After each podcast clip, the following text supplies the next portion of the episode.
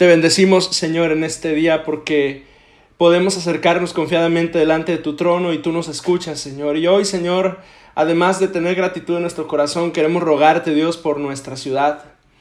Queremos rogarte, Dios, porque tú bendigas nuestra ciudad, Señor. Queremos pedirte, Dios, que tú te acuerdes de nosotros, Señor, y que tu mano esté, Señor, con nuestra ciudad, Señor. Ayúdanos, Padre Celestial. Clamamos, Dios, por las personas que se encuentran en un hospital, Señor, eh, convalecientes o en tratamiento por COVID. Te pedimos también, Señor, por las personas, Dios, que están en sus hogares, Señor, enfrentando esta enfermedad. Ayúdales, Señor. Y a nuestra iglesia, Señor, ayúdanos a hacer luz en este tiempo, Señor. Te pedimos, Padre Celestial, por nuestros hermanos, miembros de nuestra iglesia que en este momento están enfermos, Dios, y están atendiéndose incluso en un hospital por alguna razón, Señor. Alcánzalos y sosténlos, Señor, en el nombre de Jesús. Que tu mano, Señor, esté con nosotros hoy. Aleluya. Amén. Amén. Estamos leyendo juntos el tiempo con Dios. El día de hoy vamos a leer eh, Mateo capítulo 12 versículos del 22 al 37. Entonces le voy a pedir si puede eh, tener su Biblia con usted o su devocional del tiempo con Dios. Y si no, le voy a pedir que escuche la palabra junto conmigo. Vamos a leerla juntos. Dice la palabra de Dios. Entonces fue traído a él un endemoniado, ciego y mudo, y le sanó. De tal manera que el ciego y mudo veía y hablaba. Y toda eh, la gente estaba atónita y decían, ¿será este aquel hijo de David?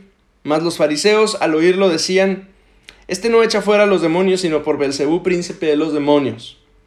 Sabiendo Jesús los pensamientos de ellos, les dijo, todo reino dividido contra sí mismo es asolado, y toda ciudad o casa dividida contra sí misma no permanece. Y si Satanás echa fuera a Satanás contra sí mismo está dividido, ¿cómo pues permanecerá su reino? Y si yo echo fuera a los demonios por Belcebú, ¿por quién lo echan vuestros hijos? Por tanto, ellos serán vuestros jueces. Pero si yo por el Espíritu de Dios echo fuera a los demonios, ciertamente ha llegado a vosotros el reino de Dios. ¿Por qué? ¿Cómo puede alguno entrar en la casa del hombre fuerte y saquear sus bienes si primero no le ata? y entonces podrá saquear su casa. El que no es conmigo contra mí es, el que no es conmigo, el que no recoge conmigo desparrama.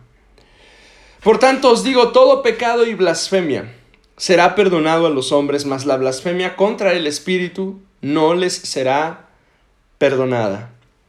A cualquiera que dijere alguna palabra contra el Hijo del Hombre le será perdonado, pero al que hable contra el Espíritu Santo no le será perdonado, ni en este siglo ni en el venidero. O haced el árbol bueno y su fruto bueno, o haced el árbol malo y su fruto malo, porque por el fruto se conoce al árbol. Generación de víboras.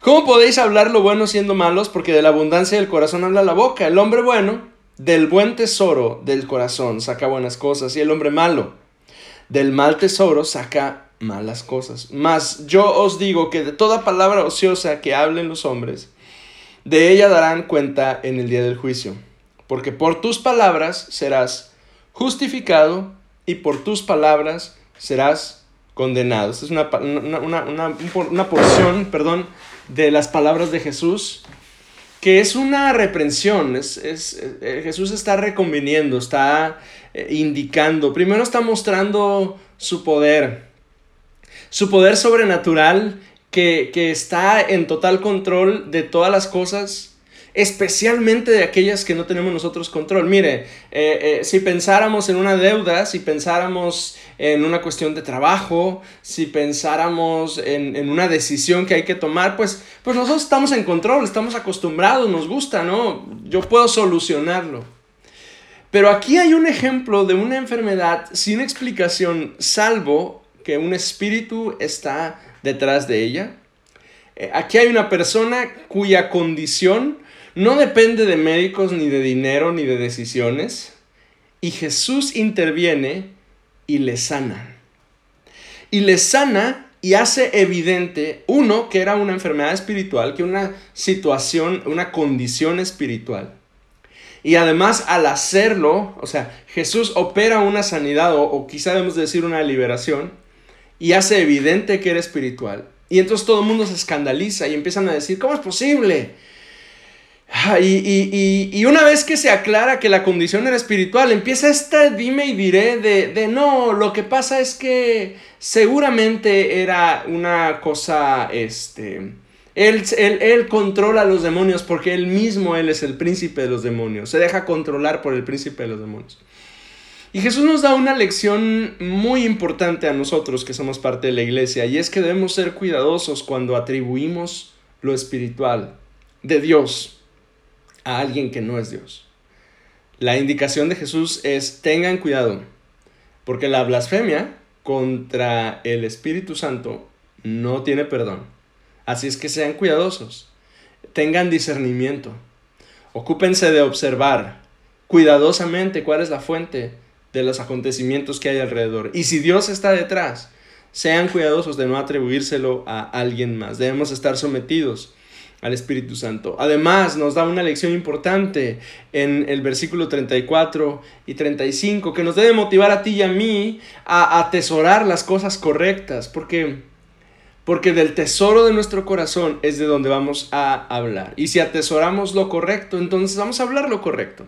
Y si atesoramos la injusticia, va a brotar injusticia de nosotros. Entonces quizá por eso hay que ser tan cuidadosos a, la hora de, de alimentar nuestro corazón.